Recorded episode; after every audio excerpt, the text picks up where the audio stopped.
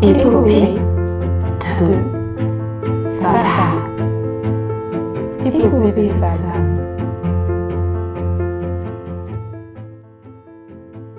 Bonjour à toutes et à tous et bienvenue dans Épopée de femmes, le podcast qui donne la parole aux ingénieurs, chercheuses et entrepreneuses qui façonnent le monde d'aujourd'hui et construisent celui de demain. Je m'appelle Anna et aujourd'hui je reçois Pascal. Pascal a 49 ans et elle est directrice adjointe de EDF Hydro-Alpes. Avec Pascal, nous avons parlé des personnes repères qui jalonnent la vie professionnelle et de la relation au doute et la place qu'il peut prendre. Vous pouvez retrouver l'ensemble des références citées au cours de la conversation dans les notes du podcast. Je vous laisse désormais découvrir notre échange et je vous souhaite une très belle écoute. Bonjour Pascal. Bonjour Anna. Euh, je suis très contente d'être ici avec vous à Grenoble pour échanger autour de votre parcours, de tout ce que vous avez fait. Euh, Est-ce que vous pouvez vous présenter rapidement pour commencer? Ah oui, bien sûr. Donc, je suis Pascal Liodé-Saron. J'ai 49 ans, bientôt 50, mais pas tout à fait encore. J'ai deux enfants euh, de 9 et 11 ans. Et donc, je suis directrice adjointe d'EDF Hydro-Alpes. Hydro-Alpes, c'est une unité de production hydraulique qui couvre euh, le territoire des Alpes du Nord, euh, depuis euh, la vallée du Drac, le barrage du Sautet, jusqu'à la vallée de l'Ain et le barrage de Vouglan, pour faire le, le grand écart nord-sud. C'est un peu plus de 1000 salariés et c'est 8000 mégawatts installés, donc euh, 8000 mégawatts en équivalent de, tranches nucléaires, comme on a coutume de le faire, c'est environ 8 tranches nucléaires. Voilà. Et donc on reviendra un peu après à l'hydraulique, à toute la carrière que vous avez fait dans ce, dans ce secteur. Mais est-ce que d'abord vous pouvez me dire un peu d'un point de vue scolaire quel a été votre parcours? On a fait la même école. Et qu'est-ce qui a motivé le choix de ce parcours d'études? Alors mon parcours, c'est euh, effectivement un parcours euh, qui m'amène à l'école d'ingénieur à l'époque euh, hydraulique et mécanique de Grenoble, l'ancien nom d'NC Cube avec une configuration un peu différente d'ailleurs. Qu'est-ce qui m'a amené là? Ben, je pense d'abord à un parcours où les maths c'était plus ma tasse de thé que la littérature, donc à sans doute une base scientifique un peu un peu forte. Et puis euh, et puis quand tout va bien, on suit le, on suit la vague, euh, classe préparatoire, et puis euh, là arrive, je trouve, le premier vrai choix de se dire bon finalement, euh, je passe les concours, euh, je connais le système de cotation et de de- d'accès aux écoles, mais qu'est-ce que j'ai envie de faire, hein, voilà. Et euh, en face de ce qu'est-ce que j'ai envie de faire, euh, bah, le fait d'intégrer l'école d'hydraulique, alors de Grenoble ou de Toulouse à l'époque, hein, le choix était un peu entre les deux, et de se dire que potentiellement euh, ça me permettait d'accéder à des métiers euh, en lien avec l'eau, donc un peu en lien avec la nature. Ça, je pense, était pour moi ce qui a fait mon choix plutôt que d'aller vers des écoles très généralistes ou des écoles de chimie, en se transposant sur qu'est-ce qu'on peut devenir, se dire finalement je peux travailler en lien avec la nature au sens large, hein, parce qu'à l'époque euh, c'était aussi bien euh, travailler dans le volet alimentation en eau, assainissement euh, que hydroélectricité. Voilà, je pense que le, le choix il a été fondé sur ça, d'être de garder un lien fort avec avec la nature. Et donc après euh, HMG, ça a été quoi votre parcours d'un point de vue professionnel? Alors après HMG, déjà pendant HMG, j'ai commencé à mettre quelques pieds euh, dans l'hydraulique à EDF euh, par, par le plus grand des hasards. Ça, ça relève de l'anecdote et ça, ça, traduit mon âge, hein, mais euh, à l'époque, on cherchait des stages un peu tous au même endroit et puis en, en tapant hydraulique euh, et euh, Limoges, qui était le lieu à l'époque où habitaient mes, parents, sur le Minitel, quelque chose de vraiment d'archéologique vu de maintenant. Bah, j'ai effectivement euh, postulé sur euh, sur un- une entité euh, de groupe d'exploitation hydraulique dans le Massif Central sans même savoir que c'était EDF et que c'était de la production d'hydroélectricité. Et donc j'ai eu ce parcours d'abord de stage de deuxième et de troisième année dans l'hydraulique. Et puis euh, en 95, quand je suis sortie d'HMG, c'était pas la- le grand grand moment de l'employabilité des ingénieurs, c'était compliqué. Et euh, dans la suite des stages que j'avais effectués donc euh, dans le Massif Central et le Sud-Ouest, on m'a proposé des missions en intérim sur euh, des thématiques qui étaient liées à la gestion des crues ou à la gestion des risques à l'aval de nos barrages.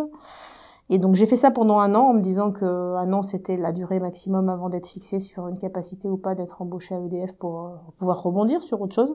Et donc euh, après cette année euh, de, de, de, de période d'intérim, je suis rentrée à EDF euh, sur euh, un poste en ingénierie, ingénierie de la mesure, dans une unité qui s'appelle la division technique générale. Et donc j'étais prévisionniste météo sur, sur le sud-ouest, donc dans une entité qui était basée à Toulouse, avec beaucoup d'autres de ces experts qui sont basés sur le site de Grenoble, le même site où on est aujourd'hui. Mm. Donc voilà, c'est ce qui m'a amené effectivement à être du coup embauchée après euh, des expériences très terrain. Voilà, mais euh, être embauchée dans une unité plus d'ingénierie, euh, mais d'appui à l'exploitant de terrain. Ça m'a amené effectivement à passer mes premières années professionnelles à Toulouse, dans un bel environnement euh, d'une très belle ville. Et du coup, après Toulouse?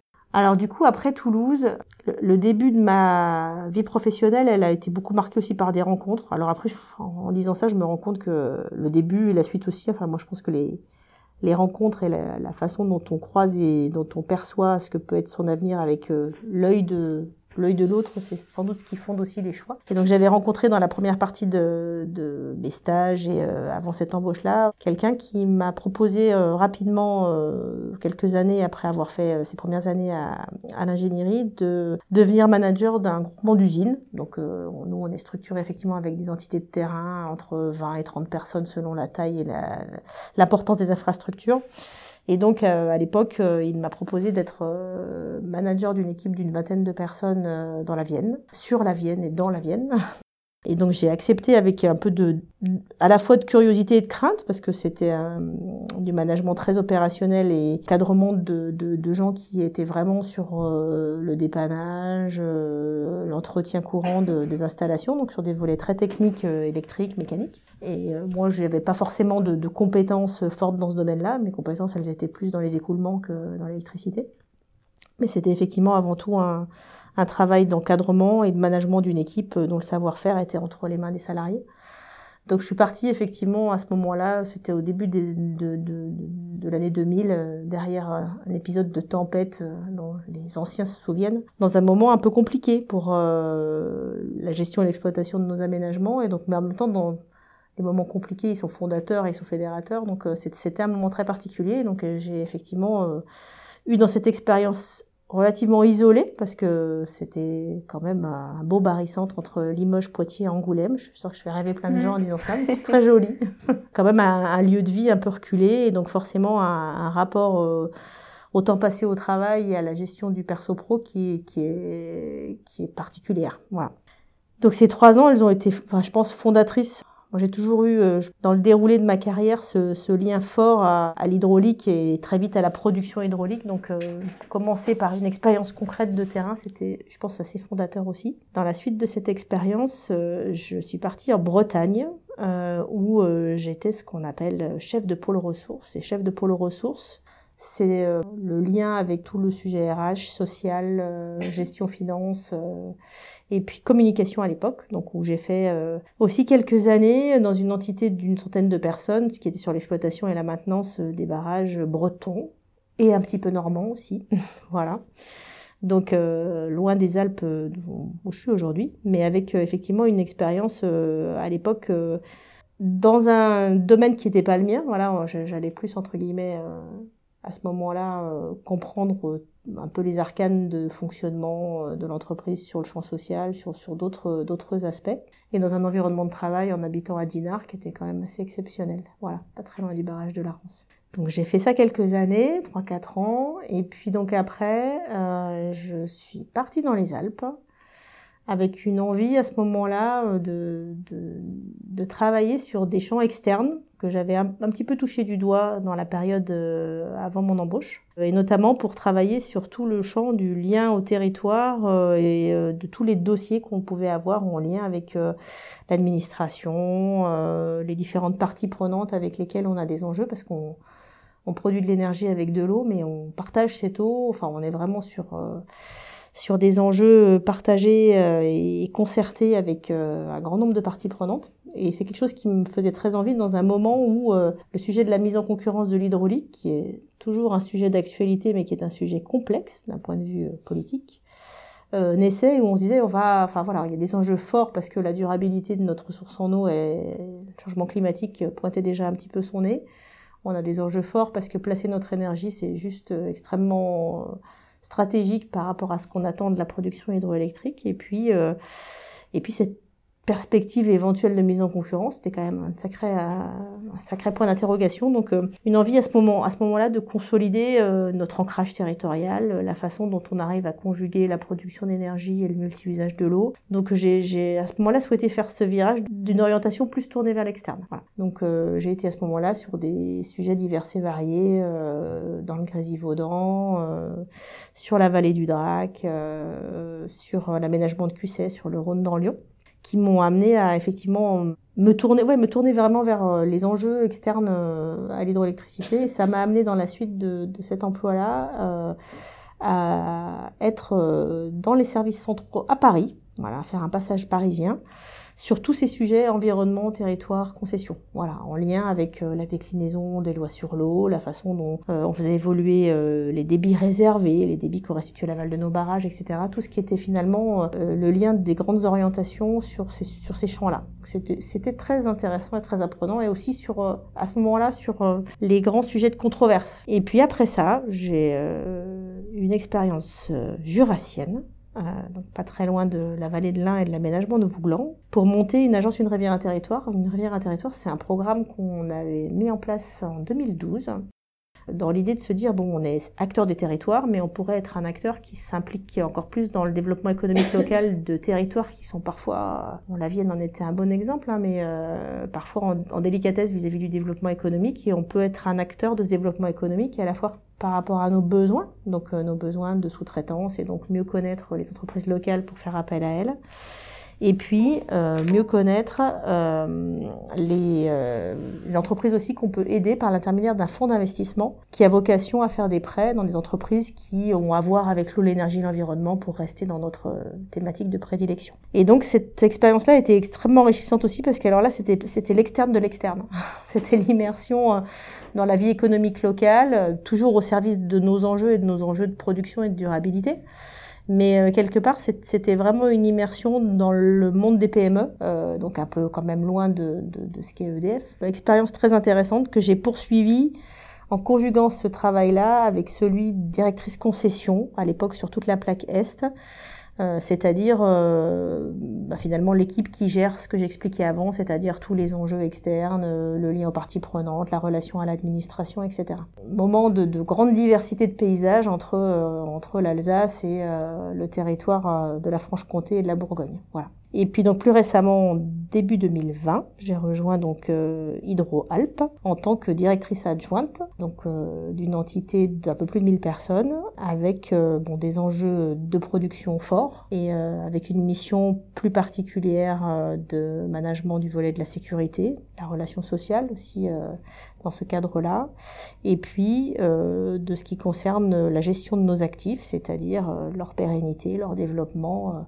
leur avenir demain dans un contexte de conjugaison d'enjeux entre la transition énergétique et la transition écologique qui euh, parfois on dit que on se dit peut-être que l'hydraulique c'est euh, une énergie un peu du passé, mais moi je pense fondamentalement que c'est l'énergie qui euh, permet la transition énergétique parce que c'est on peut stocker l'énergie avec plein de moyens modernes, mais le plus gros stockage d'énergie c'est nos barrages, voilà. C'est eux qui permettent aujourd'hui, euh, on les sollicite de plus en plus par rapport à ça, qui permettent euh, l'entrée de, des énergies moins prévisibles, hein, l'éolien, le solaire. On a de très beaux enjeux avec Hydroalp et euh, c'est une unité qui couvre un panorama d'installations fabuleux. Et c'est hyper chouette parce que du coup, vous travaillez vraiment sur un enjeu hyper actuel qui est l'énergie. Et, et, donc, je trouve ça hyper, hyper intéressant. Mais du coup, avant de revenir là-dessus, vous avez eu une carrière dans un milieu très technique, même si vous avez occupé des postes qui étaient du management dans des milieux techniques pour la majorité, hormis euh, celui dont vous parliez au début. Est-ce que, en tant que femme, il y a des obstacles spécifiques que vous avez rencontrés dans ces milieux qui parfois peuvent peut-être être très masculins? Comment vous, vous l'avez vécu, ce positionnement? Est-ce que c'était compliqué ou pas? Bon, c'est sûr que c'est des milieux qui sont masculins, ils, le sont toujours, ils le sont moins, mais à l'époque, notamment où j'ai été euh, responsable de groupement d'usine, on, était quand même très très peu. Euh, très peu de femmes en groupement d'usine et très peu de femmes managers de groupement d'usine. Moi, j'ai plutôt vécu, enfin, je pense que j'ai plutôt bien vécu ça, comme un, sans doute quelque chose de décalé. J'ai peut-être la chance de jamais avoir été confrontée à des questions de, de des questions un peu profondes de remise en question, enfin de remise en question sur mes compétences. Euh, j'ai plutôt l'impression d'avoir euh, eu des moments euh, marrants de décalage, de décalage de perception, de décalage d'utiliser aussi ce décalage pour aborder les choses d'une façon différente, pour euh, exprimer euh, que sans la complémentarité, il n'y aura pas grand-chose de possible. Euh, c'était pas seulement parce que j'étais une femme, ça c'était surtout parce que j'étais euh, d'abord quelqu'un qui avait une formation hydraulique plus que être ultra compétente dans le domaine électrique ou mécanique. Donc la complémentarité et le fait de se dire, c'est- des grandes, euh, c'est des grandes maximes un peu idiotes, hein, mais euh, ensemble, euh, tout seul on va peut-être plus vite, mais ensemble on va plus loin. Enfin des choses comme ça qui sont un peu banales, mais de se dire on on ne fonctionnera bien que dans une collectivité de compétences, voilà. Et donc euh, quelque part en étant une femme, on, on montrait de la diversité et donc euh, ça renforçait peut-être cette notion de de, de, de, de compétences collectives. Il y a forcément eu des petites, mais moi c'est plus des choses dont je me souviens aujourd'hui avec recul, avec amusement, voilà. Après, je pense que les difficultés, euh, je pense que les difficultés étaient sans doute peut-être plus celles que je voyais moi que des vraies difficultés. Voilà, des choses que peut-être j'osais pas moi.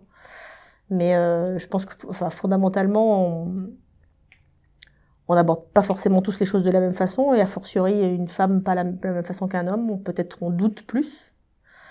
Et, euh, et, moi, bien des années après, j'ai compris que ces moments de doute, c'est plutôt des choses qui me construisent. Voilà. Alors après, chacun son histoire, chacun sa façon de vivre ces choses-là, mais euh, il y, a, des moments que moi j'ai considérés décalés, mais pas handicapants. Voilà. Et hum, vous parliez euh, de la place du doute dans votre vie. Euh, je trouve ça hyper intéressant de dire justement que, que ça vous construit. En quoi ces moments, ils vous permettent d'avancer et de, du coup, construire euh, peut-être ce qu'il va y avoir derrière, si c'est un moment un peu de transition, ou de construire la réflexion euh, qui, qui est la vôtre à ce moment-là. Qu'est-ce qui vous porte dans ce doute? Bah, finalement, c'est vrai que j'ai- je me suis vraiment posé cette question il n'y a pas très longtemps, à l'occasion d'un entretien que j'ai eu, euh, où euh, j'ai senti que je faisais une réponse vraiment empreinte de... En fait, on me posait une question et je répondais par des questions, en disant, mais je sais pas, je pense qu'il faut que je me pose la question, je pense que cette réponse-là, j'ai du temps pour, euh, pour l'acquérir. Et finalement, le, le, doute, c'est ce que je vous disais un peu avant qu'on démarre, mais euh, moi, le doute, je l'ai tout le temps. Je, je doute... euh, euh, je me pose tout le temps la question de savoir est-ce que je fais suffisamment de choses bien dans mon travail, est-ce que je fais suffisamment de choses bien pour mes enfants, est-ce que voilà. Et j'ai l'impression, alors je le dis ça avec euh, le recul euh, de, de mon âge d'aujourd'hui, parce que c'était sans doute pas comme ça que je le vivais il y a, il y a 10-15 ans, mais je pense que le doute, il, me construit dans la mesure où euh, il m'offre des chemins différents, euh, il me fait me poser des questions, et puis euh, je, suis pas quelqu'un qui est pétri de certitude sur pas mal de choses. Et je trouve que se questionner, même dans le cadre du travail, questionner les autres, c'est souvent trouver trouver bien plus vite les solutions que de se dire euh, voilà, je regarde au loin, mon objectif, je sais où il est et puis euh, je vais pas tomber dans dans le trou qu'il y a devant moi sur la route parce que je regarde très très loin. Je pense qu'en faisant ça, c'est c'est bien pour éviter de tomber dans le trou mais mais quelque part euh, ça nous amène quand même à euh, sans doute louper des chemins. Voilà. Mais c'est vrai que ça m'est arrivé plusieurs fois de dire à des jeunes femmes qui me questionnaient sur les orientations, euh, de dire on se sent parfois différente du raisonnement que peuvent peut-être avoir les hommes parce qu'ils sont confrontés à d'autres choses, ils sont ils se posent peut-être les questions d'une autre façon et finalement moi cette part de doute qui me construit, bah, je l'assume je l'assume vraiment beaucoup aujourd'hui et je, pense qu'elle est fondatrice dans ma façon de, de faire mes choix. Et le jour où je douterai plus, là je pense qu'il faudrait que je m'inquiète. ouais.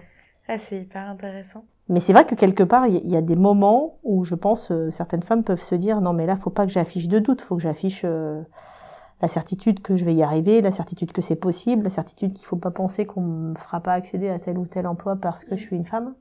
Je pense qu'il faut quand même avoir envie de, de, de faut, faut assumer complètement ses envies, mais euh, avoir une part de doute, moi je, ouais, je considère vraiment que c'est sans doute quelque chose qui fait partie de ma nature et qui avec lequel je vis bien. Mais peut-être qu'il m'a fallu quelques années pour vivre bien avec ça quand même aussi. Voilà. Et ce qui est super intéressant, c'est que c'est des modèles qui sont assez masculins, de pas douter. Mm. Il y a une grosse part de, je pense, de masculinité là-dedans, dans un sens positif comme négatif.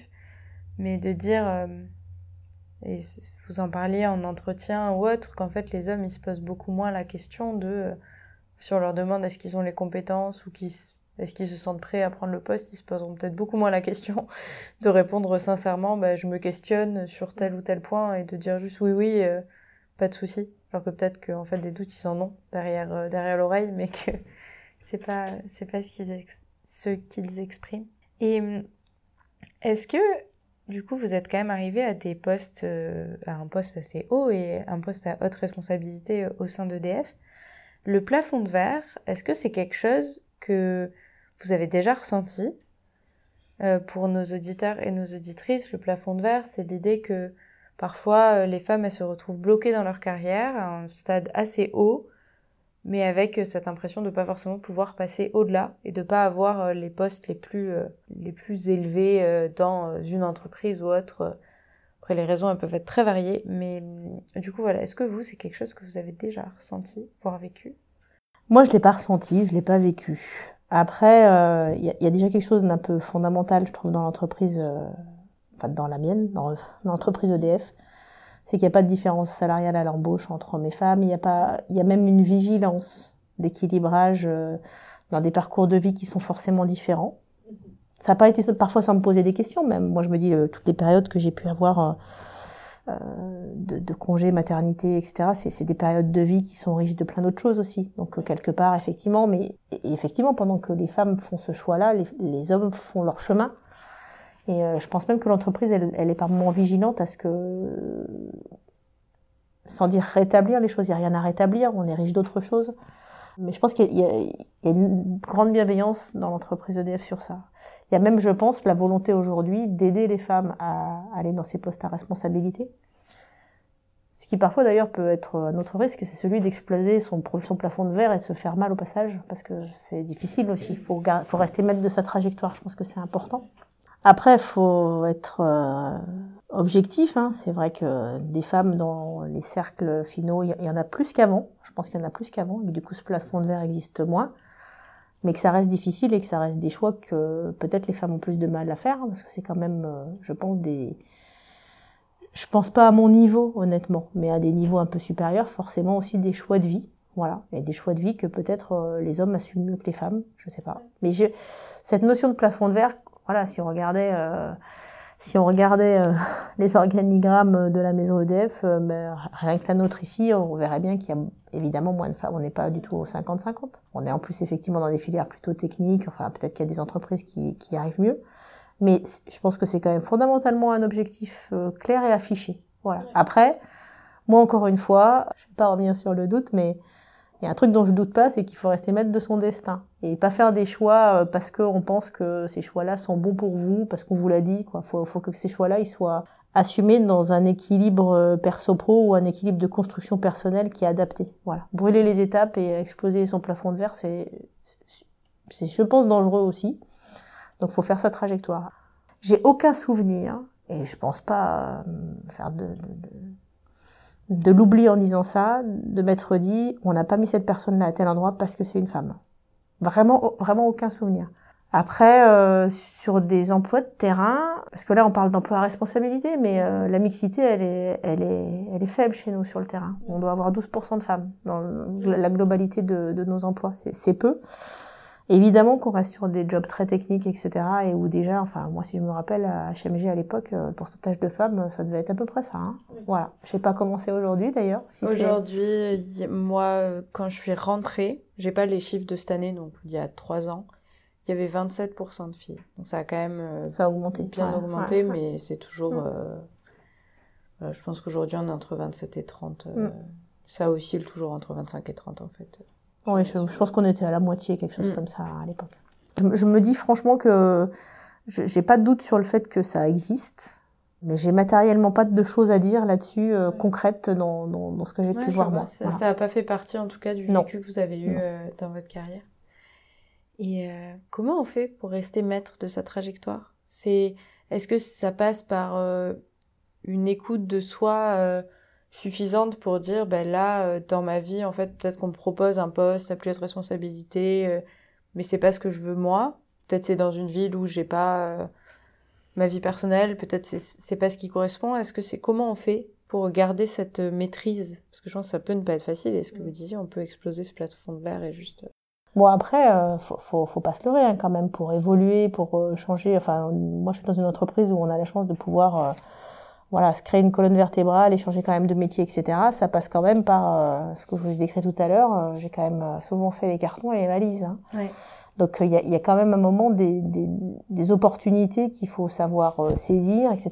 Mais quand je dis rester maître de ses choix, c'est vraiment, c'est vraiment bah, savoir dire non à la chose qu'on sent pas du tout.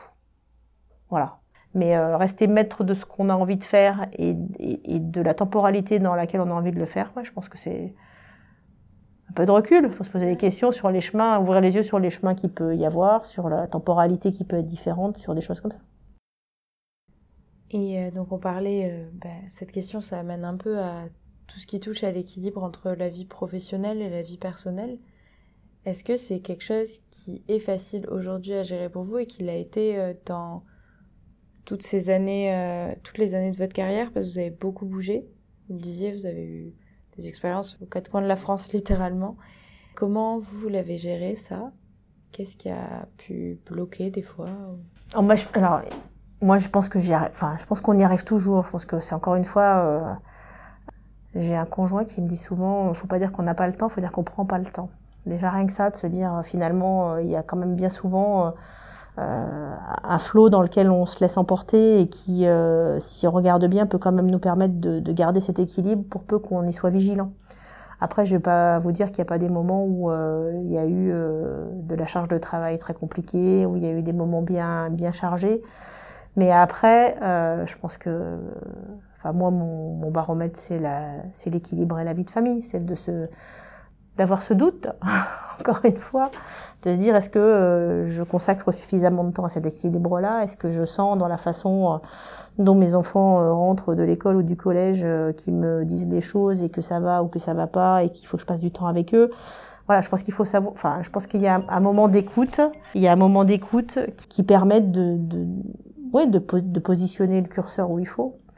J'ai pas l'impression d'avoir jamais manqué d'équilibre perso-pro. Il y a des phases, dans chaque poste, il y a eu des phases compliquées. Euh, Quand j'étais manager sur le terrain, j'ai eu un moment d'absence pour des raisons euh, complexes et dramatiques d'un de mes collaborateurs.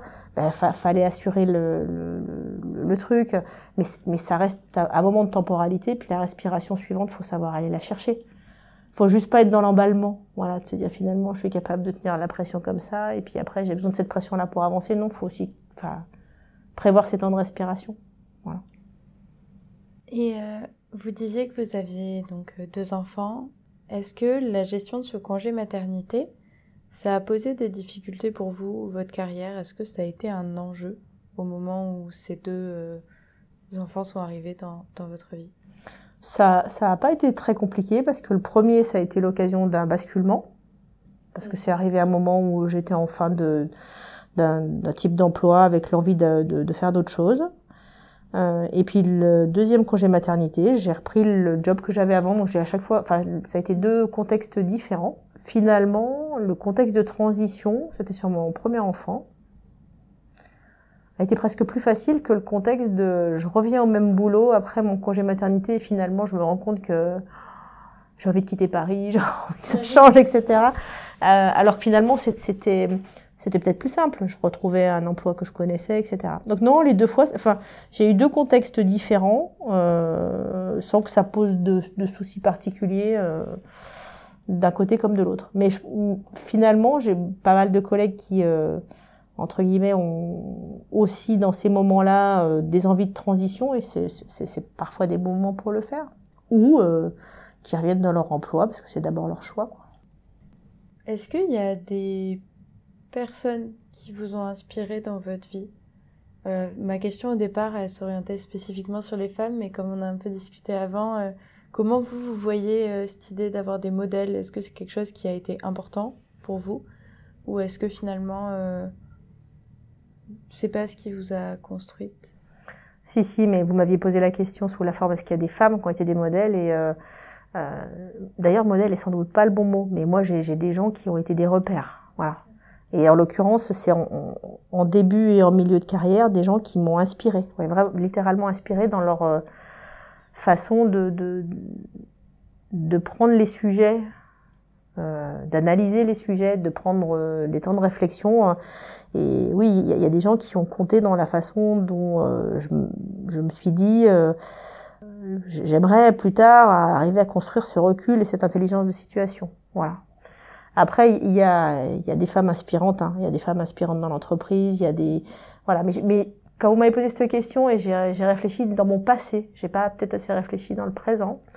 Euh, mais dans mon passé, euh, les gens qui ont été euh, pour moi inspirants et, et, un peu témoins des moments de choix et des grands passages, ça a toujours été des hommes. voilà. Et est-ce que aujourd'hui vous vous épanouissez dans ce que vous faites, dans l'activité que vous avez professionnelle? Alors moi, moi je, d'abord j'adore le métier qu'on fait tous. À EDF Hydro, on produit de l'électricité avec de l'eau, euh, sous plein de formes. Dans les Alpes, plus particulièrement sous la forme d'une énergie de pointe avec nos grands barrages, mais on produit aussi de l'énergie euh, sur euh, des grandes vallées, des grands fleuves comme le Rhin, beaucoup d'énergie mais moins de stockage. Et moi, j'ai vraiment l'impression d'être tombée dans la marmite de l'hydraulique toute petite et d'être d'abord bien dans cet univers où euh, la complémentarité de nos emplois, euh, de, nos collègues euh, qui s'occupent de l'exploitation, de la maintenance, de l'ingénierie. Enfin, il y a une complémentarité autour de l'hydraulique, de cette. On, est quelques milliers, c'est une grande famille dans, dans EDF l'hydraulique, on va dire. Je suis d'abord bien dans cet univers, voilà, dans cet univers qui allie métier d'ingénieur, de manager, mes rapports finalement à un élément essentiel qui est l'eau qu'on qu'on a dompté euh, par euh, voilà nos anciens ils ont fait des trucs incroyables. D'ailleurs nous on faut continuer à réfléchir à des trucs incroyables parce qu'on a encore des choses à faire en termes de développement. Mais on, on est vraiment sur euh, je trouve une énergie qui qui, qui a euh, vraiment une, une, deuxième jeunesse là c'est les renouvelables qui comptent double aujourd'hui l'hydro hein. c'est à la fois euh, de l'énergie renouvelable et à la fois de l'énergie stockable qui permet euh, l'entrée de d'autres énergies renouvelables et qui est très très attendue pour l'hiver à venir. Donc je trouve vraiment que il y a une deuxième jeunesse à l'hydraulique dans un contexte qui est pas tout simple, dans un contexte de changement climatique, dans un contexte de raréfaction de la ressource en eau, dans un contexte de mise en concurrence qui est pas encore bien clair. Mais euh, voilà, nos barrages, ça reste euh, les batteries les plus performantes du monde. Voilà, on va dire ça comme ça. Donc je suis d'abord dans un milieu euh, industriel dans lequel, euh, voilà, je, je, je, vous le disais, j'ai été encore avant-hier sur des installations dans la haute vallée de la Maurienne, mais moi il n'y a rien à faire quand je rentre dans une usine. Euh, en chantier ou que je vais visiter un grand barrage, je reste émerveillée. Ça, ça, ça, reste euh, émerveillée de la splendeur des aménagements, émerveillée euh, de, de, de, je pense aussi l'amour que les salariés ont pour leur outil de travail et le professionnalisme qu'ils exercent chaque jour pour que, pour que tout ça se passe très bien. Donc euh, d'abord, euh, voilà, c'est enfin, vraiment pour moi, euh, quand vous me demandez euh, la question, c'est comment je me sens dans mon travail, est-ce que, est-ce que je suis épanouie? Ouais. ah, Donc voilà, d'abord il y a un terreau qui est là depuis tout le temps. Donc après, oui, moi je suis aujourd'hui très, très contente de l'emploi que, que j'occupe, de des réflexions qu'on arrive à insuffler pour préparer l'avenir de l'hydraulique, aussi de tout le volet euh, dialogue avec euh, les salariés, que ce soit avec les équipes de terrain, avec les représentants du personnel. Enfin, je trouve qu'il y a une complétude de palette euh, dans, dans, dans, dans, ce job qui est passionnant. Voilà. Après, euh, il y a des moments plus compliqués que d'autres, mais globalement, euh, je pense qu'il y a tels enjeux pour l'avenir que moi, c'est ça qui est ma ligne directrice. Donc, se dire euh, préparer euh, l'avenir de l'hydroélectricité dans des enjeux. Enfin, je veux dire, je pense qu'on coche toutes les cases aujourd'hui. Donc, euh, il y a des champs de complexité, il y a des champs de complexité dans le groupe EDF, il y a des champs de complexité dans notre contexte juridico-administrativo-politique. Mais euh, c'est dans les moments où euh, le terrain est mou qu'on peut creuser son sillon. Donc, euh, je trouve que c'est encore un moment de construction qui est fort. Quoi. Voilà. Donc, oui, ouais, très épanoui à l'heure actuelle. Et vous avez parlé euh, de changement climatique et c'est vrai que c'est un contexte euh, qui est très présent, qui va l'être de plus en plus euh, étant donné les enjeux actuels. En tant que bah, directrice de, adjointe de qui est quand même là, je pense, des pôles, je pense pas me tromper en disant ça, les plus productifs en hydraulique en France. Comment vous voyez tout ça, euh, ces enjeux énergétiques? Quelle va être la place de l'hydraulique? Quelle place l'hydraulique va prendre là-dedans? Bon, l'hydraulique aujourd'hui, ça dépend des années, c'est entre 10 et 12% de la production. C'est euh, un objet euh, réglant pour euh, les usines euh, avec des gros réservoirs, comme c'est le cas pour nous dans les Alpes. Donc moi, je pense que la place et l'intérêt de la flexibilité de l'hydraulique est de plus en plus grand, ça c'est sûr. Après, on a à conjuguer ce besoin de flexibilité, bon, de production d'énergie, qui euh, a quand même des chances de s'éroder dans l'avenir. On voit pas forcément ça complètement encore dans les Alpes. Dans les Alpes, on est dans, on sent bien que le déplacement des saisons est là, qu'il y a beaucoup plus de fusion l'été. Donc, euh, l'arrivée de l'eau dans l'année est différente, mais on, on- sur la vallée de l'Ain, par exemple, sur d'autres vallées où il n'y a pas de- d'apport glaciaire, on se rend très bien qu'il y a des années où on est très très en deçà des, et c'est le cas de cette année sur l'ensemble de, de- des aménagements d'EDF Hydro, où on est quand même avec des apports qui sont moindres. Donc se dire demain, euh, la raréfaction de la gestion de l'eau, on, gère 75% des eaux de surface, donc on sent bien qu'on a conjugué ça avec les besoins et le multi-usage de l'eau et avec les enjeux de préservation de la biodiversité aquatique. Il faut trouver les bons équilibres. Il ne faut pas sacrifier l'un sur le pan de l'autre parce que de toute manière, des évolutions liées au changement climatique, naturellement, il y en a. Et nous, on a une interférence avec ce, que- ce qui naturellement est en train de se passer dans le bon sens aussi, hein. c'est-à-dire à un moment, euh, grâce à nos lacs, on est en capacité de fournir de l'eau dans des moments de tension de ressources, etc. Mais il nous faut aussi de l'eau pour faire de la production, il faut arriver à conjuguer tout ça. Donc c'est c'est un moment de recherche d'équilibre différent où peut-être on, va avoir à chercher des solutions, des façons de faire différentes ou des aménagements nouveaux. On a, on, a des choses comme ça dans, dans nos réflexions. Donc moi, je pense que la place de l'hydro restera. Je ne vais pas vous dire que demain, il y aura 50% de la production qui sera hydraulique. Hein. On sait tous très bien que les défis qui nous attendent sur le climat font que le mix qu'on a euh, en France, il est plutôt bon. Mm. Et il faut garder vraiment toute cette capacité de souplesse euh, pour que l'hydraulique soit en capacité de, de garantir cette flexibilité, l'entrée de- d'autres énergies. Donc moi, je pense qu'on a plein de belles choses à écrire et, et plein de belles choses à écrire euh, en relation avec les territoires dans lesquels on est, parce qu'on on vit pas dans nos usines, hein. voilà, on vit à l'intérieur de territoires où nos lacs sont aussi des atouts, où euh, la gestion de des étés avec euh, des niveaux de lac plus bas que d'habitude, euh, c'est des choses sur lesquelles on peut aussi être euh, euh, nous euh, en lien avec les territoires pour trouver des solutions ou pour trouver des alternatives. Enfin voilà, je pense qu'il y a le sujet de l'eau. Enfin cet été, il a été complètement au cœur de beaucoup de préoccupations et on sent bien que c'est loin d'être terminé. Donc euh, la gestion de cette ressource, on, on l'a jamais unilatéralement faite euh, sans être en interaction avec euh, les autres parties prenantes, bien loin de là. Mais je pense que les investigations pour l'avenir, elles doivent nous amener encore à d'autres réflexions. Donc euh, Place de l'Hydro aura toujours euh, un rôle essentiel. Voilà. Carrément. Et euh, je rebondis sur un truc que vous avez dit tout à l'heure, sur le fait que les usines, c'était des endroits qui sont très beaux.